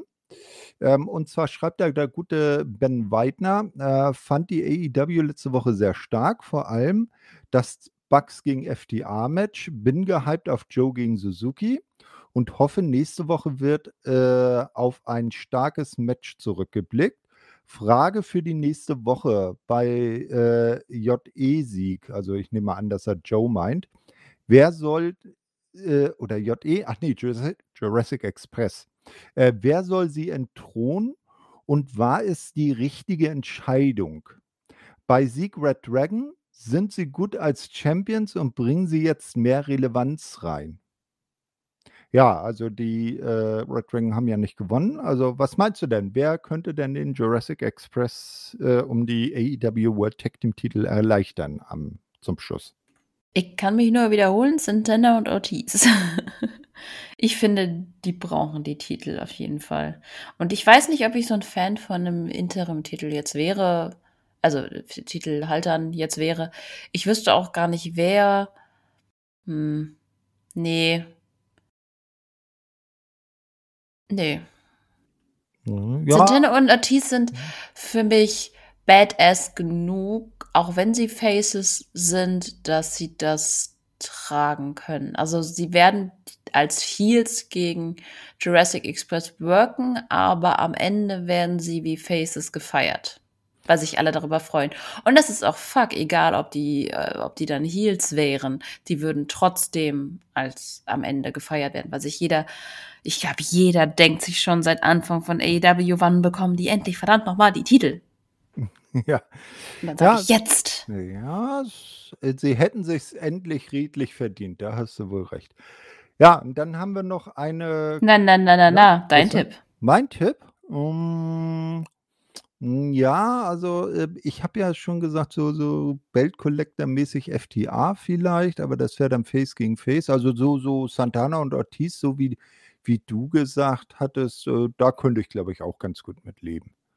Ne? Und äh, wenn, wenn man sich dann zum Beispiel an die Zeiten bei Impact zurückerinnert, die Matches der Lucha Brothers gegen zum Beispiel eben ähm, die Latin Ex American Exchange, eben Santana und Ortiz in der Ausführung. Das waren auch sehr gute Matches und sowas könnte dann ja für die Zukunft auch als Titelmatch bei AEW vor der Tür stehen. Jo. Ja, dann haben wir zum allerletzten Abschluss noch ein äh, Lob von Yes Man Punk, ebenfalls bei YouTube. Und zwar eben auf äh, die Sendung von letzter Woche mit äh, Julian, äh, unserem Stammmoderator, und dem äh, Neuling, dem Stefan. Eine gute Review und der neue war auch gut. Ich habe das bei Spotify gehört. Also da Lob an euch beide Jungs. Nicht? Und ähm, der Stefan hat auch schon äh, im Off gesagt, dass er gerne wieder dabei wäre. Und äh, vielleicht, wenn wir mal nicht die Zweierbesetzung zusammenbekommen, dass er dann vielleicht dabei, wieder dabei ist. Würde mich auf jeden Fall mal freuen, mit ihm zu sprechen. Jo. Danke Gut. für das Lob dann in Auftrag von dem. Ja. Bei wechselnder Besatzung ist es mal so ein bisschen komisch. Hm, ja, wir, wir, wir nehmen es an, in Ehren an und leiten es weiter. Nicht äh, auf jeden Fall. Ja, äh, dann äh, wollen wir uns verabschieden. Äh, ich danke euch fürs Zuhören. Äh, auf jeden Fall äh, weiter mit reinhören. Es gab jetzt letzte Woche einen Japan-Roundup von unseren Shuyaku-Kollegen. Es gibt natürlich jede Woche die äh, WWE-Litanei mit Andy und äh, dem Wiener Chris. Nicht? Ähm, dann zum nächsten Woche geht es mit dem Impact Asylum weiter. Da hat ja der Pascal äh, mit dem äh, Impact Asylum Podcast aufgehört, äh, will sich da anderen Ufern zuwenden. Alles okay. Ich habe mir schon äh, äh, Ersatz besorgt und da werden wir dann mit äh, Rebellion wieder einsteigen in den Turnus und das denke ich doch mal mit dem großen Titelmatch Moose gegen Josh Alexander ist das auch eine feine Sache und wird auch ein spannendes Ding. Ja, und natürlich wie jede Woche Elite Hour, das Pflichtprogramm, wer auch immer dann nächste Woche da an den Mikros sitzen wird. Ich verabschiede mich und überlasse der Kater die letzten Worte. Auf Wiederhören. Jetzt hast du mir nicht mehr wirklich viel übrig gelassen, was ich noch erzählen könnte. Also lasse ich das auch. da ich die Woche krank war, wünsche ich allen, äh, dass ihr gesund seid und gesund bleibt. Das ist hier immer ganz doll wichtig. Ich wünsche euch eine schöne Woche und wir hören uns bald wieder. Ciao. Ach, ach ja, ah. und wenn ihr das gehört habt, wünsche frohe Ostern gehabt zu haben. Tschüss. Ciao.